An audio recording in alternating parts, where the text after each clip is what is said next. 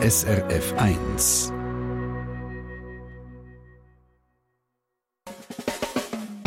Deine Mundart auf SRF 1. Deine Mundart, das ist Ihr Mundart-Magazin hier auf SRF 1. Ich bin der Magnus Renkli und sage Grüezi. Heute stellen wir Ihnen einen neuen Mundart-Roman vor. Ich wette, ich kennt Französisch. Oder auf Berndeutsch, ich wette, ich könnt Französisch. Ist der Titel davon, geschrieben hat der 39-jährige Seeländer Autor Sebastian Steffen. Um das Buch geht es in der nächsten knappen halben Stunde. Und als erstes hören wir gerade mal den Anfang davon, gelesen von Sebastian Steffen selber. Ich würde auch gescheiter. Der Metall ist Geschmack im Gaumen kurz nach dem Schlag vor der Tür ins Schloss. Die Zeit ist eine Sanduhr, sagen sie, ein flacher Kreis und darüber aus relativ. Ich würde auch gescheiter vorwärts schauen. Milchzähne. Ich weiss nicht, wie meine Milchzähne sind verloren gegangen, wenn ich mich habe im Spiegel erkennen, in den ersten Schritt vor der zweiten gesetzt habe. Nur das Gefühl ist noch da von einer Lücke zwischen zwei Zähnen. Der metallische Geschmack im Gaumen nach dem Schlag von der Tür ins Schloss. Wie tönt die Zeit? Eine Sekunde tönt, eine Minute tönt wie das Geräusch vor Bahnhofsuhr, wenn der Sekundenzeiger seine Runde fertig gedreht hat. Für einen Bruchteil Stillstand, dann macht es Deck und der Minutenzeiger kumpelt um eine Minute vorwärts. Die Stunde tönt, der Tag tönt wie die Killenglocke, wie ein Gückel oder wie Bertei Geutz, unsere Geiss am Morgen um 7 kurz bevor die Frau Doktor die Stalltüre aufgemacht hat und sie endlich mit der Rugel am Ross und den Krieger der Häsin zusammen können grasen. Das Jahr tönt wie das Geräusch, das der Junikäfer macht, bevor man ihn mit der flachen Hand vom Himmel abbretscht. Aber wenn das Jahr so tönt wie das Geräusch, das der Junikäfer macht, bevor man ihn mit der flachen Hand vom Himmel abbretscht, wie tönt das ganze Leben? Wer weiß, wer weiß. Ausgesehen tut es wie eine Sanduhr. Von oben rieselt die Zukunft durch die schmale Gegenwart gleichmäßig in die innere Vergangenheit. Das weiß jeder. Das weiss jeder. Und schmecken tut es Doppelpunkt, wie der metallische Geschmack im Gaumen nach dem Schlag von der Tür ins Schloss, Ausrufezeichen. Oder wie Katze auf der Zunge nach einer durchzeichneten Nacht. Punkt um. Das ist der Anfang vom Roman «Ich will, ich kenne Französisch» von Sebastian Steffen. Und Sie haben es vielleicht schon gemerkt jetzt beim Zuhören. Da tauche ich mir gerade von Anfang an ein in die Gedankenwelt von jemandem, der diesem und jenem so ein bisschen nasiniert was es mit dem genauer auf sich hat und was die Hauptfigur für ein Typ ist. Das berichtet jetzt Simon Lüthold aus der SRF 1 Mundart-Redaktion. Er hat das Buch gelesen und mit dem Autor geredet.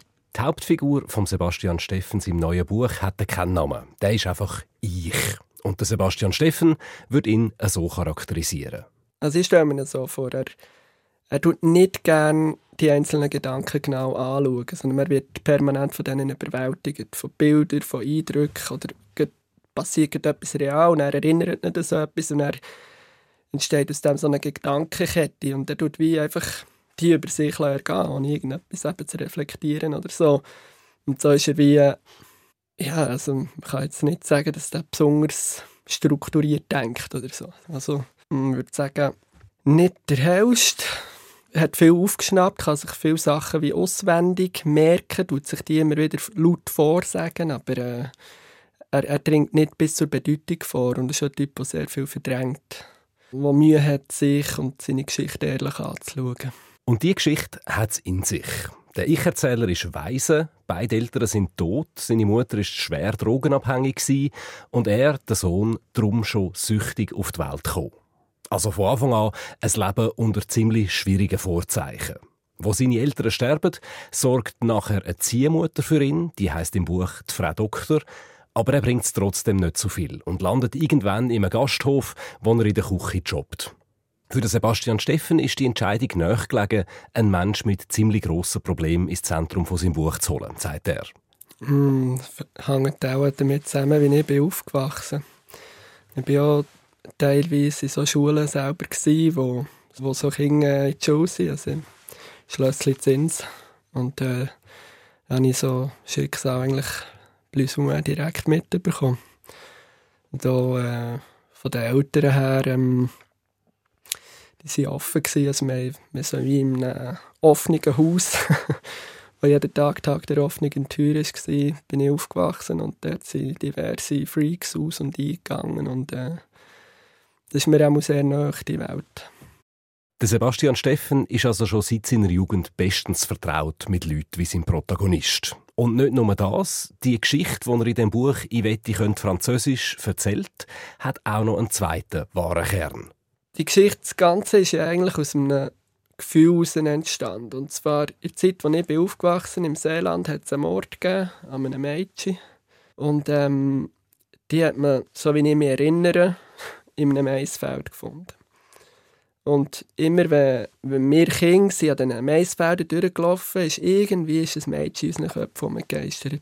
Und das ist so ein starkes Gefühl, das hat mich begleitet bis zum Erwachsenensein. Immer wenn ich das Maisfeld sehe oder nebendurch bin, und das diffuse Gefühl, das hat, das hat mich eigentlich motiviert, eine Geschichte über das zu schreiben. So.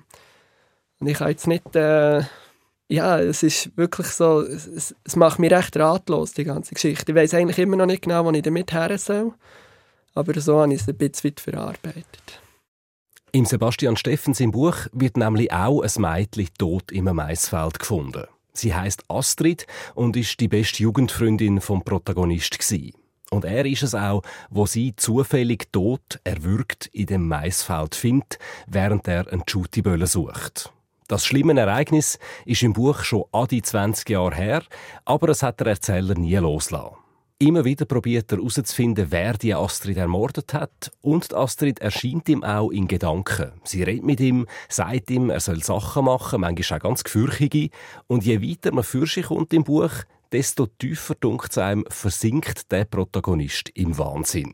Hören wir doch gerade noch mal einen Ausschnitt aus dem Buch, was unter anderem um den Tod von der Astrid geht das Flachland. Das Flachland, das grosse Moos, das Bauerndorf, der See, der Kanal, die Moorlandschaft, außerdem die Strafanstalt. Früher haben die Insassen von dieser Strafanstalt die Köder vom ganzen Kanton entsorgt, verlochert haben in diesem Moos. Ein Feld. Ein Feld in einem Gemüsegarten, ein Acher. Einmal war all das Gletscher, vorher Meer, noch vorher Lava, noch einmal vorher der Urknall ein ziemlich entscheidender Moment, wie man so sagt, für die Menschheit, je nachdem, wer man fragt. Zum Beispiel mich. Im Sommer ist der Acher ein Maisfeld, im Winter ist das Maisfeld ein Acher. Noch im Winter reitet Astrid über einen Acher und im Sommer liegt sie tot mitten im Maisfeld. Mit dem hat jetzt niemand gerechnet. Mit Grabkerzen, Blumenkränzen, Killen, der Friedhof Kind, die singen vor Herdöpfel, Wurst und Fleischsalat. Wenn man bedenkt, dass Astrid eine überzeugte Vegetarierin war, ist es ein ziemlich dicker Hund. Eine Moräne hat so quer durch den Acher eine Narben im Langzeitgedächtnis vom Boden. Manchmal ein Fuchs oder ein Feldhase, eine Katze, eine Hobbyarchäologin mit einer Kinderhand. Ich weiß gar nicht mehr genau, wenn ich bei dieser Schamanin bin gelandet Und ob sie wirklich so viele Frauenbesuch hat, weiß ich auch nicht. Kommt darauf an, wer man fragt. Ich mit stumpfem Glas in der Hand, rostigen Schraubenzieher, Marderschädel, Thunfischdose, Ziegel, Haifischzahn im höheren Bogen weggeschossen, habe ich den Haifischzahn und auf schreien und stampfen, weil er kleiner als der von Astrid war. Apropos Astrid. Riesen Hände legen sich von hinten um ihr dünnes Knick. Wäre das Schicksal von irgendeinem Mädchen aus irgendeinem Zeitungsartikel, es hat im besten Fall als Gesprächsthema dient, zu einem toten Kind kommt jedem etwas in Sinn. Ich habe mal einen gekannt.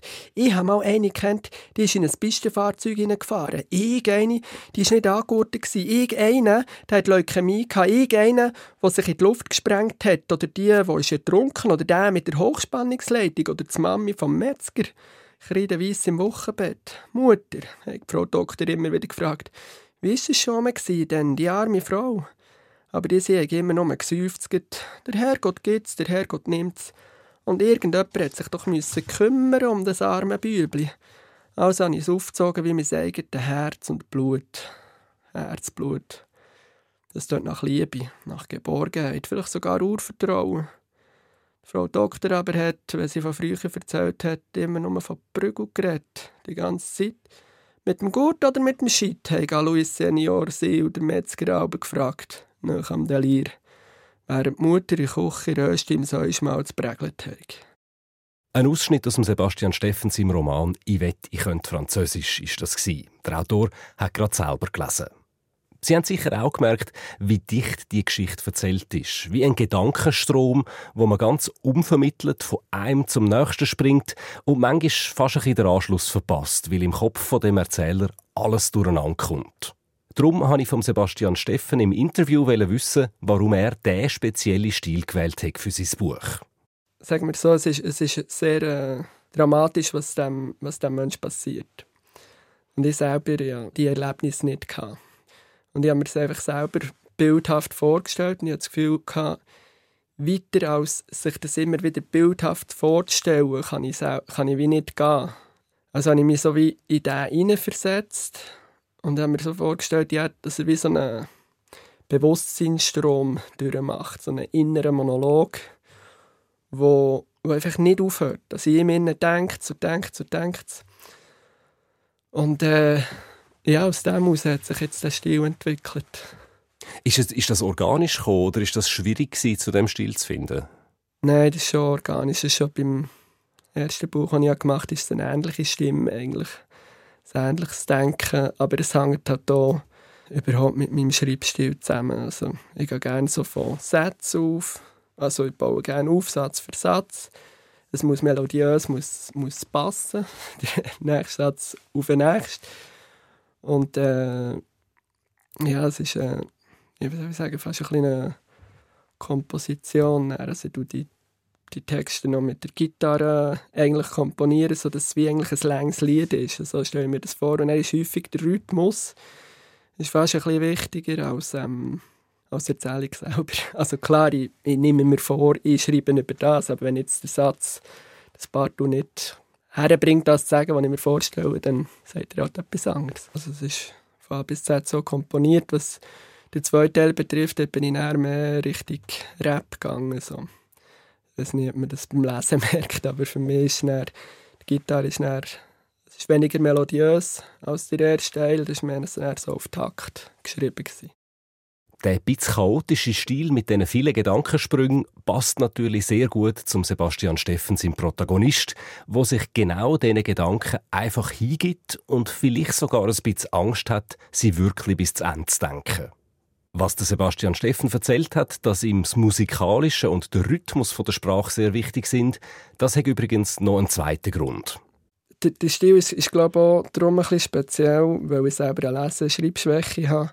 Und von dem her ich könnte jetzt den Text gar nicht gut vorlesen, wenn ich ihn nicht fast auswendig könnte. Und das braucht natürlich schon beim Schreiben vom Text eigentlich gibt es zig Überarbeitungen, schon, weil, weil ich ihn eigentlich gar nicht lesen kann.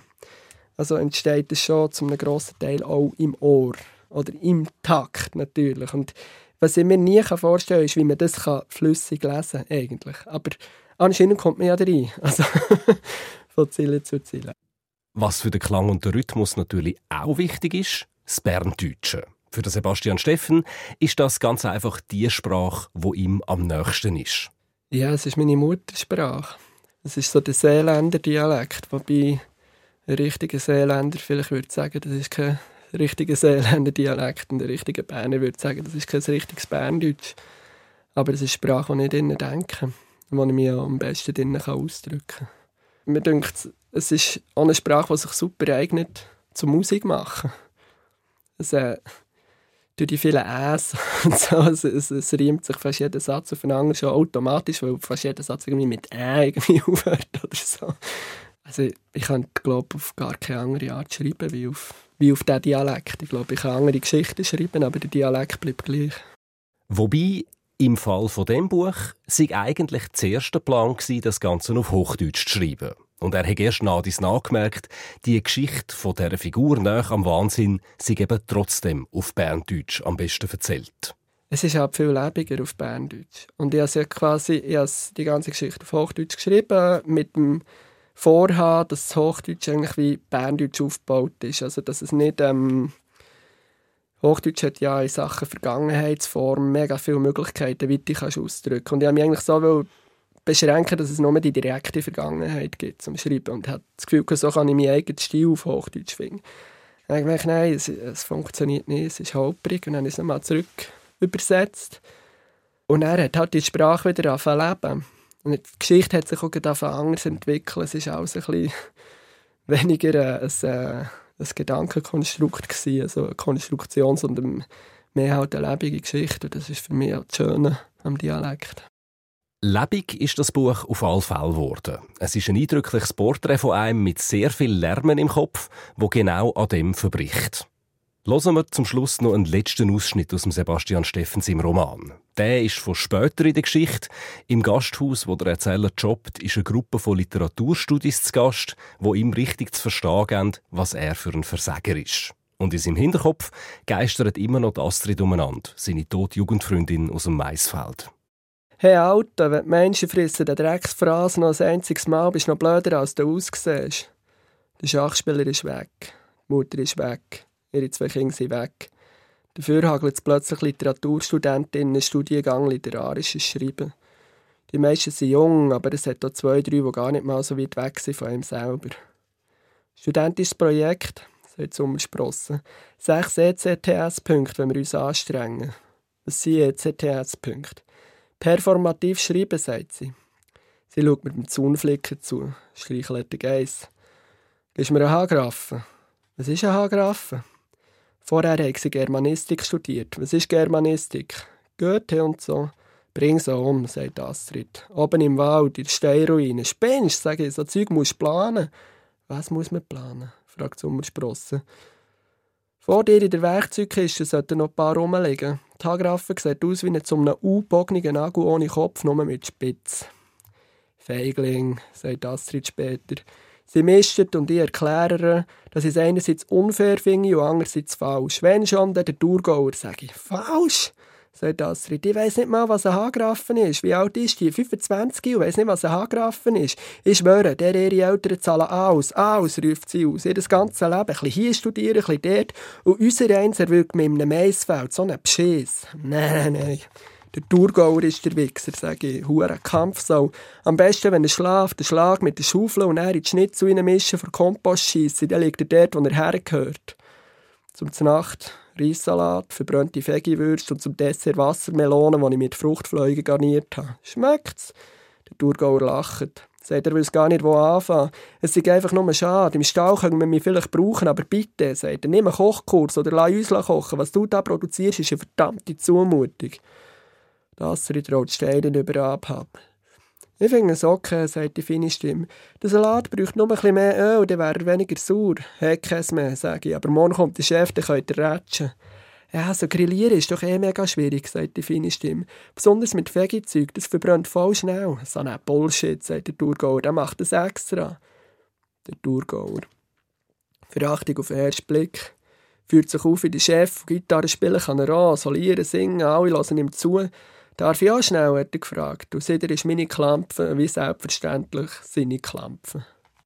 Der Sebastian Steffen hat gelesen aus seinem neuen Buch «Ich wette, ich kennt Französisch». Der Simon Lüthold, er hat mit dem Autor geredet. Rausgekommen ist das Buch beim Verlag «Der gesunde Menschenversand». Und da noch eine herzliche Empfehlung für morgen Abend. Wenn sie es jetzt lustig gemacht hat, den Sebastian Steffen live zu sehen, dann kennt sie das. Buchvernissage ist morgen Abend am 15.12. zu Biel im Eldorado. Am 8. geht's los.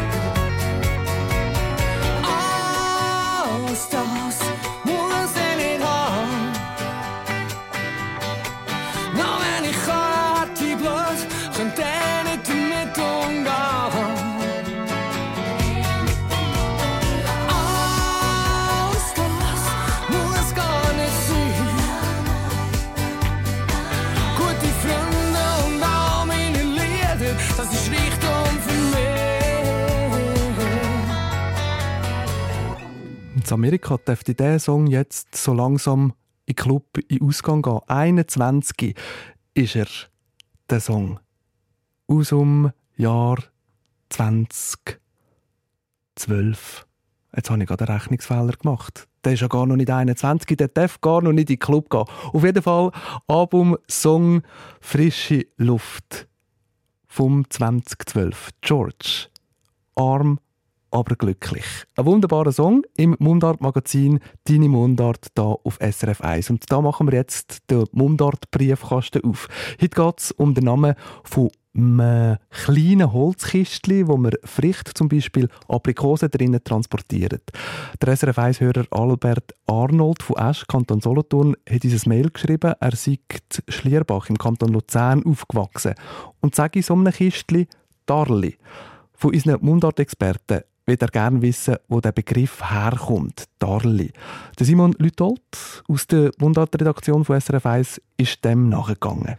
Bei der Bezeichnung Darli fällt als erstes auf, dass es eine Verkleinerungsform ist. Und darum ist es auch nicht ganz erstaunlich, dass ich im grossen Wörterbuch von der schweizerdeutschen Dialekt, dem Idiotikon, unter Darli nichts gefunden habe. Aber dafür unter Darre ziemlich viel. Je nach Region sagt man eine Darre, eine Dare oder auch eine Dare mit einem weicheren D am Anfang.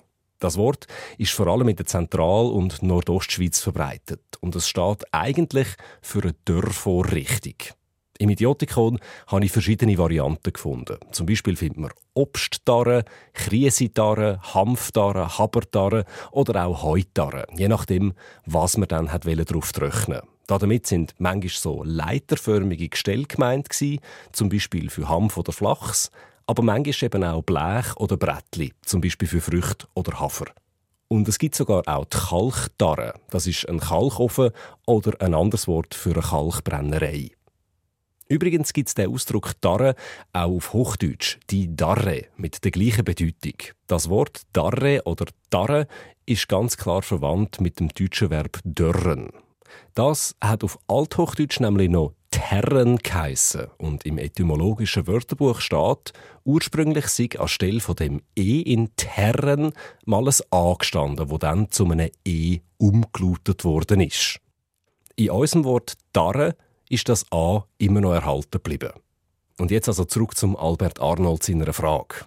Warum er in seiner Familie die Verkleinerungsform von Darre, nämlich eben ein Darli, als Bezeichnung für ein Holzkistli für Früchte gebraucht hat, darüber kann ich nur spekulieren. Weil ein Kistli, wo vielleicht doch mehrere Lagen Früchte reinpassen, kann man eigentlich nicht gut brauchen zum Früchte zu trocknen. Und darum scheint mir die Bezeichnung Darli passt vor dem Hintergrund irgendwie nur so halbe.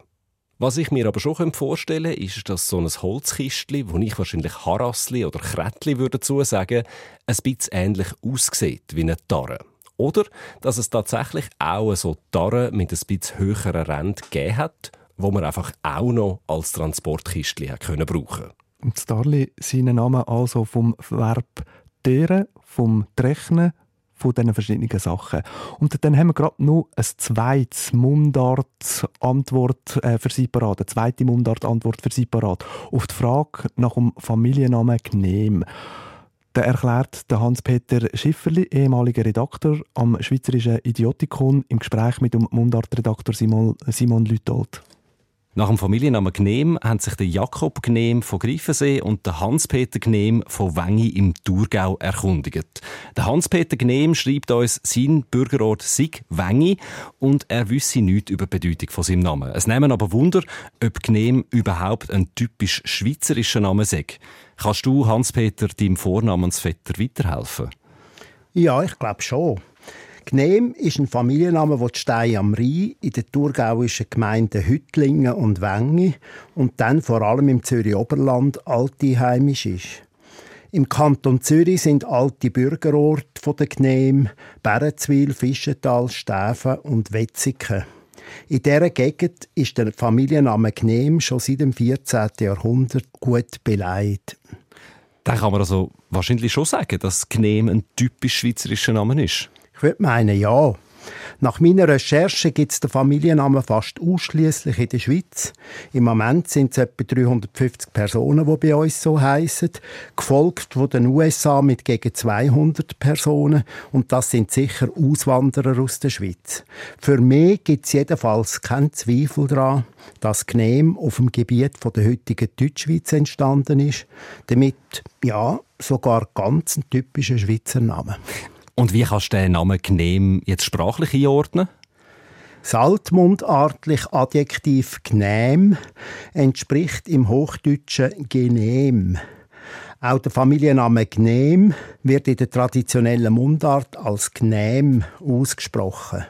Das Eigenschaftswort «gnäm» ist die Fortsetzung von althochdeutsch «gnami», Bedeutung von dem Adjektiv, wo etymologisch vom Verb nehmen ausgeht, ist etwa was zu nehmen ist oder annehmbar. Auf einen Mensch bezogen bedeutet so viel wie angenehm, willkommen, passend, ansprechend, gern gesehen oder sogar liebenswürdig. Dann ist also der Familienname Gnehm seinem Ursprung nach eine Art ein charakterisierender Übername oder ein Beiname. Ja, das ist so. Aber trotzdem ist es eine Ausnahme. Die meisten Übernahmen sind ja spöttische oder scherzhafte Charakterisierungen von einem Menschen, also eher negativ angehaucht. Gnehm ist aber ein Beiname, der eine positive Eigenschaft von einem Menschen thematisiert. Deren Art Beinamen heissen in der Namenforschung ehrende Übernahmen. Gibt es in der Deutschschweiz noch andere so ehrende Übernahmen? Ja, ganz ein Haufen. Zum Beispiel der Familienname Pend im Berner Oberland. Das Adjektiv Pend entspricht im Hochdeutschen behende und bezeichnet einen flinken, geschickten Mensch. Andere Beispiele wären etwa noch ehrbar oder wohlgemut. Der Familiennamenexperte Hans-Peter Schifferli ist das Gnehm geht also zurück auf das altmundartliche Adjektiv gnehm im Hochdeutsch genehm und ist an seinem Ursprung eine ehrende Übernahme für einen angenehmen und liebenswürdigen Menschen. Zürich West, da SRF 1.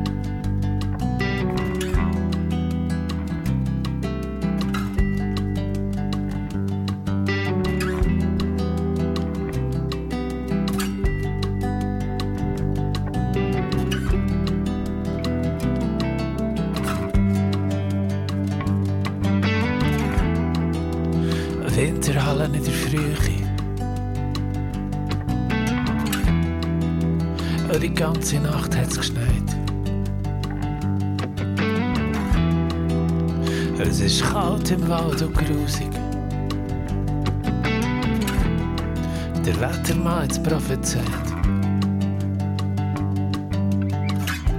Ein Rabenvogel fliegt vorbei.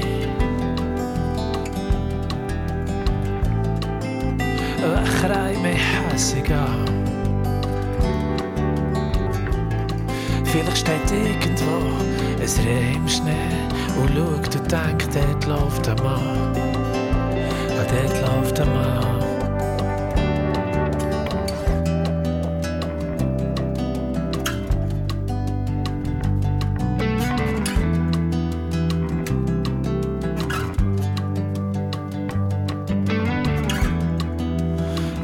Eine Winterhalle in der Frühe. Und das Ringsherum ist nichts als Ruhe. Und ein langer, weißer Weg verdreckt sich unter meinen Schuhen. Ich laufe, und ich laufe. Und die Kälte ist still, mir schiert der Schnuff. Aber komm du nur, du ja, du nice. Und noch gebe ich nicht auf. Und ich laufe, und ich laufe. Und die Kälte ist still, mir schiert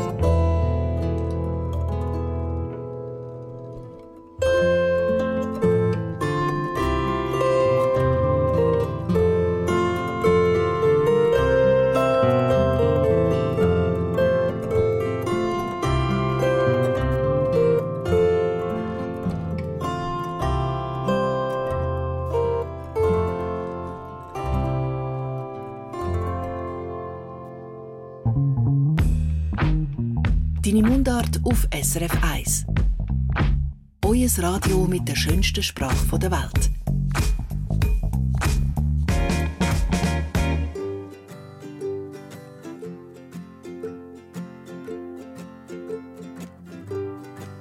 Ich bin der Eisbär und ich jumple ganz allein. Über sein Feld vor Antarktis und will heim. Das Weisse rund um mich, das kenne ich schon. Leider bin ich am letzten Ende angekommen. Hab nämlich eine Robbe gejagt, die Arme. In meinen Armen hat sie gemeint, das länge. Ich könnte sie jetzt gehen, für sie wär's genug. Sie hat die Heime noch ordentlich viel zu tun. Ich bin der Eisbär und ich jumple ganz allein. Über sein Feld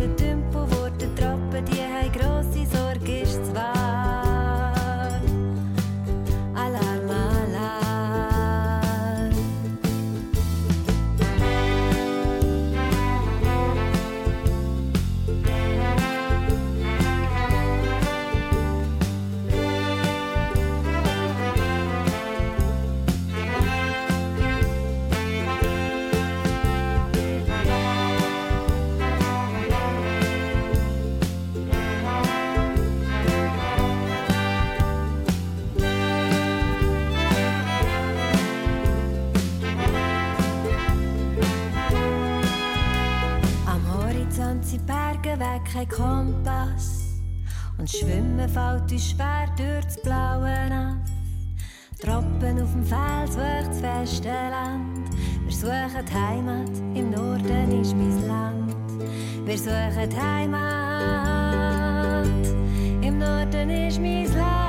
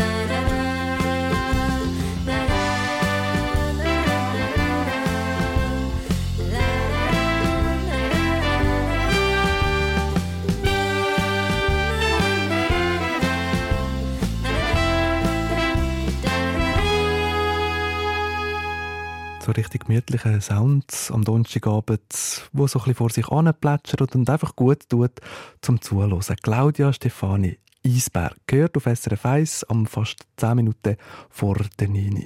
Deine Mundart auf SRF 1, so heisst das Mundart-Magazin bei uns, im Oktober also vor mm, rund zwei Monaten ist Solothurn ein neuer Verein gegründet worden, wo sich am Dialekt vom Kanton Solothurn annehmen will.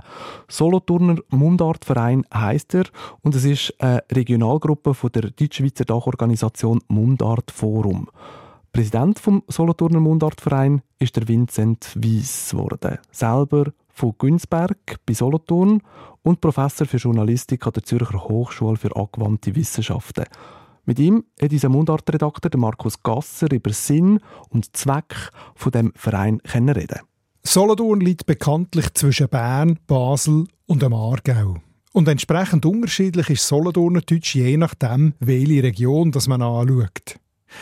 Der neue Mundartverein, erzählt mir der Vincent Wiss, konzentriert sich zuerst mal auf einen sogenannten Oberkantonsteil, also um die Stadt Solothurn, Leberberg, Buchiberg Richtung Bern und Jura Südfuss bis Tal und Olten.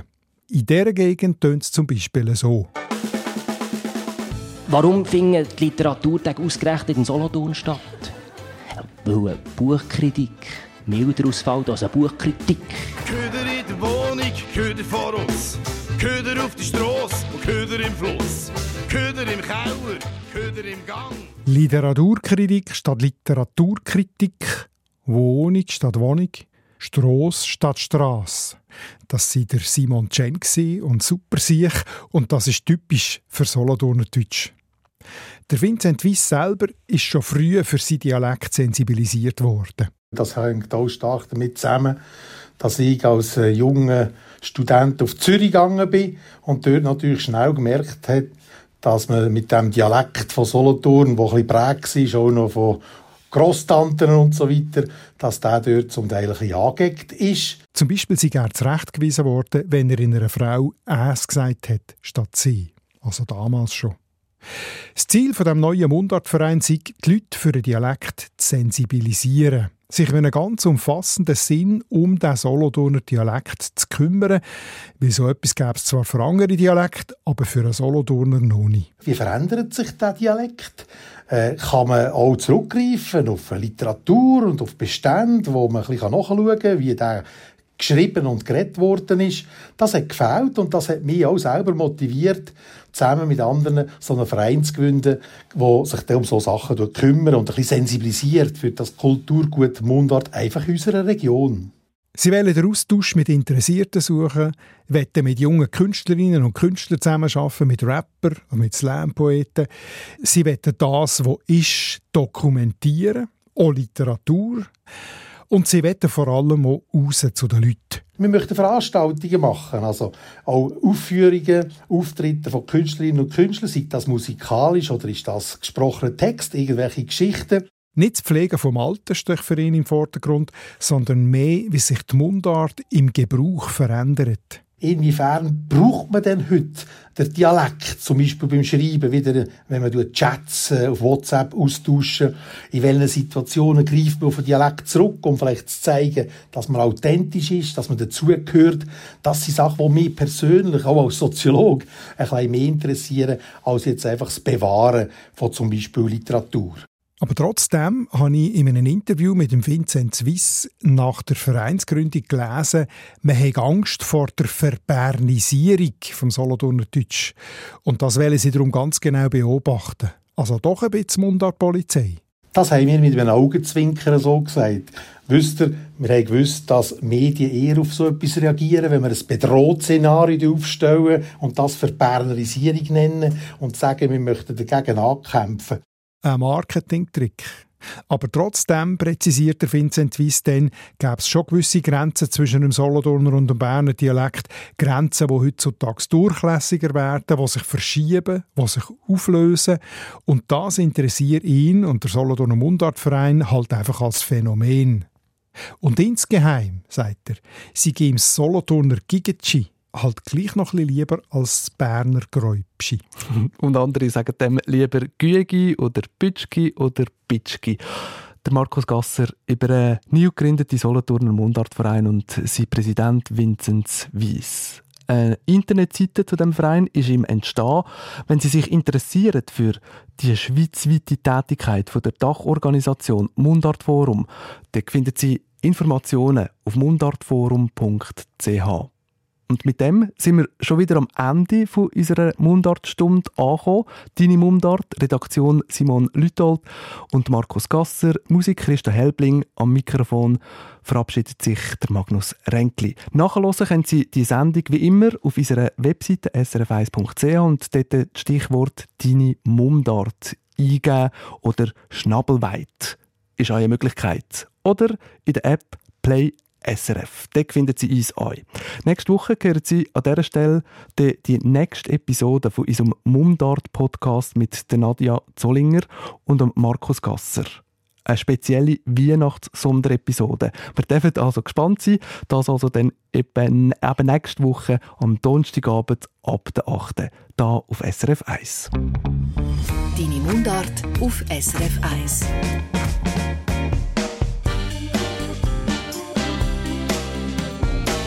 Sie reden gescheit und sind attraktiv und ich bin so langweilig wie ein Schluck Früchtetee.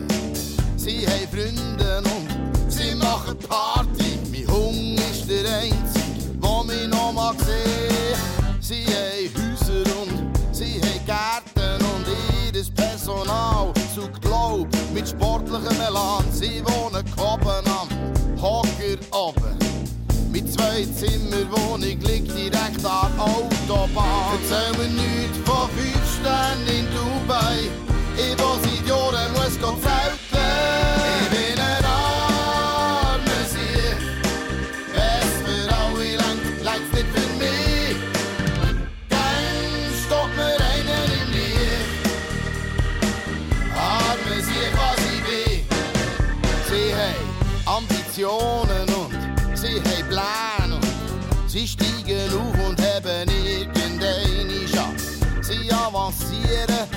machen Karriere.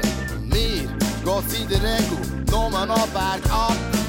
Sie sind sportiv und sie sind trainiert und mir hängt der Bauchanfang vorab wie ein Schurz aus Fett. Sie gehen an Garn und gehen an meinen Arm.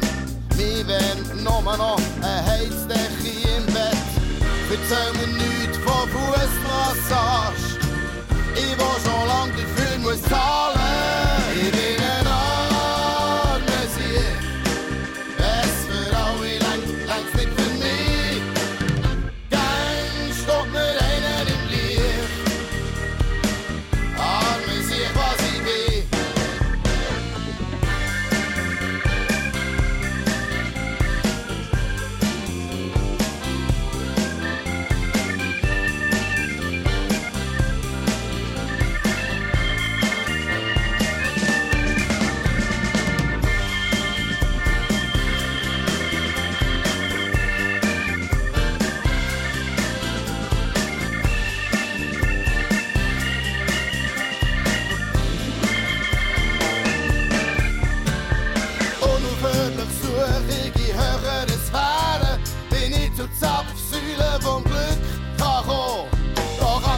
Glas füllt, tut sich's leeren, weil immer einer grad vorher den letzten Rest hat rausgelassen. Ich bin ein